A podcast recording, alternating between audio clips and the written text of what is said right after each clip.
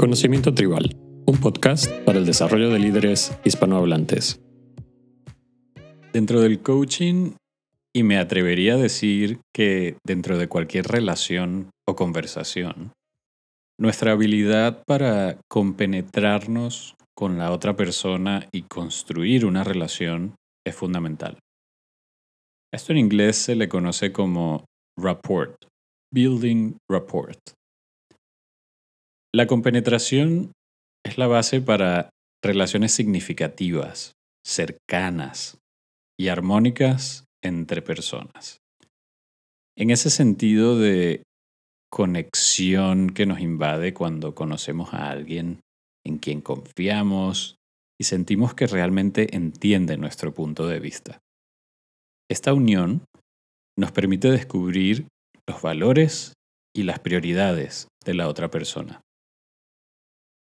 Existen varias técnicas para mejorar nuestra compenetración con otras personas y hoy vamos a hablar sobre algunas de ellas.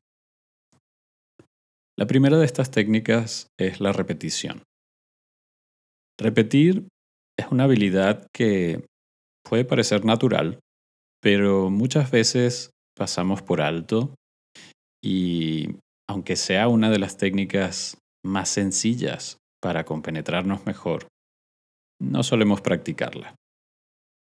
En esta técnica básicamente buscamos repetir la información que nos han compartido en base a lo que nosotros hemos entendido. Esta técnica es aún más potente cuando también repetimos el tono, el tiempo, el volumen e incluso los gestos que la otra persona ha utilizado al compartir la información. Cuando utilizamos esta técnica, al estar resumiendo de cierta forma la información en base a lo que nosotros creemos que hemos entendido, es importante ajustar nuestro comportamiento en base a la respuesta que observemos en la otra persona.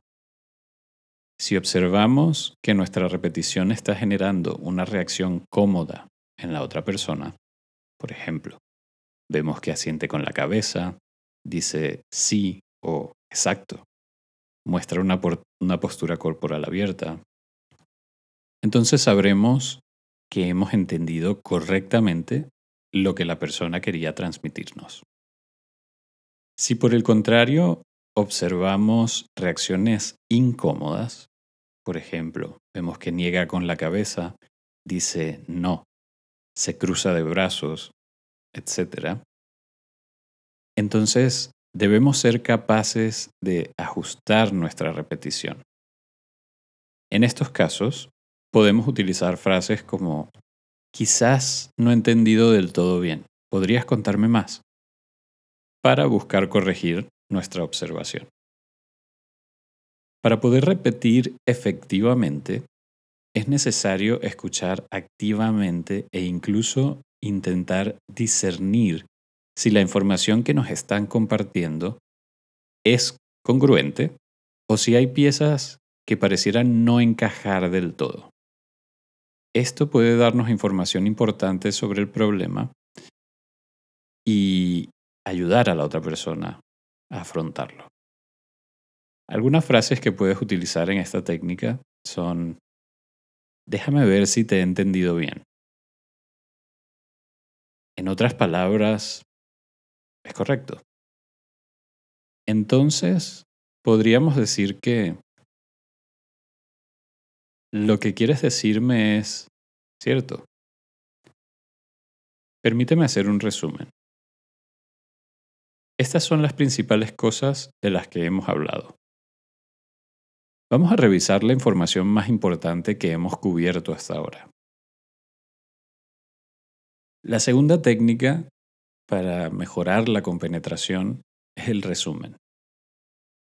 Esta técnica es muy parecida a la repetición, pero buscamos enfocarnos en las palabras clave o más importantes que la otra persona haya compartido. Especialmente aquellas palabras donde haya puesto un énfasis con su tono de voz o con alguna otra expresión corporal.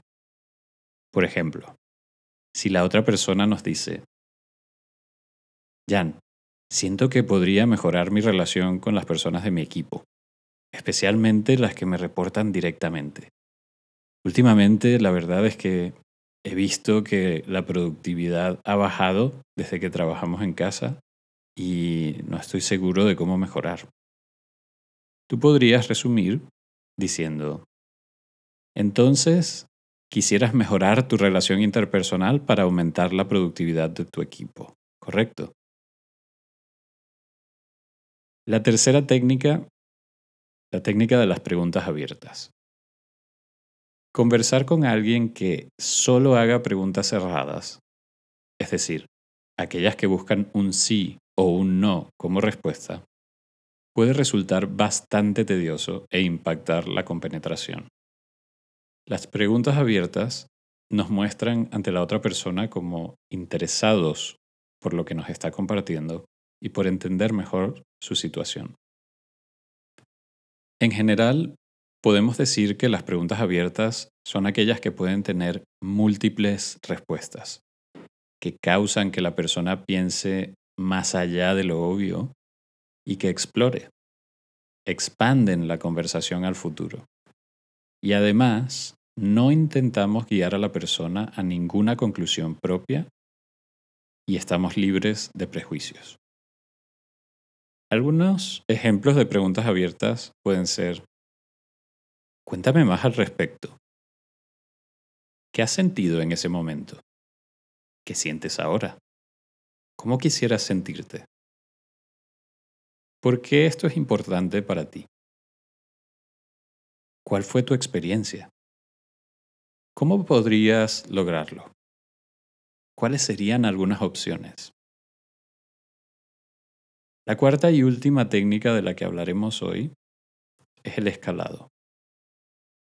Una vez seamos conscientes del tipo de preguntas que hacemos y logramos utilizar más preguntas abiertas que cerradas, podemos ir un paso más adelante y escalar nuestras preguntas. Esta técnica complementaria consiste en pedirle a la otra persona que catalogue su situación actual en una escala del 1 al 10. Esto tiene como objetivo buscar entender cómo podría esa persona escalar a un número superior o de mayor satisfacción. Por ejemplo, siguiendo con el ejemplo anterior en el que la persona quería mejorar su relación interpersonal con su equipo para aumentar la productividad, empezamos por preguntarle, si pudieras definir tu nivel de relación interpersonal con el resto del equipo en una escala del 1 al 10, ¿dónde estarías a día de hoy? Luego de que la persona nos responda, podemos escalar. Imagina que te mueves solo un número hacia arriba. ¿Qué estarías haciendo en ese nivel de forma distinta? Como ves, la técnica del escalado no solo nos permite recabar más información sobre la otra persona, sino que automáticamente nos mueve hacia una conversación orientada a buscar posibles soluciones. Esto es fundamental para que la otra persona llegue a ese aha moment, el momento del descubrimiento. Puedes continuar escalando tus preguntas hasta llegar a objetivos concretos. Siguiendo el ejemplo anterior, podrías seguir preguntando, por ejemplo, ¿qué otras cosas te ves haciendo en ese nivel? ¿Cómo podrías comenzar a aplicarlas? ¿Cuándo podrías ponerlas en práctica? Mientras mayor sea el nivel de especificidad de las preguntas, mayor será el beneficio para la otra persona pues obtendrá respuestas claras y concisas para ayudarse a sí misma. Y si te ha parecido útil este episodio, suscríbete al canal y compártelo. Seguro que hay alguien más a quien también le puede ayudar.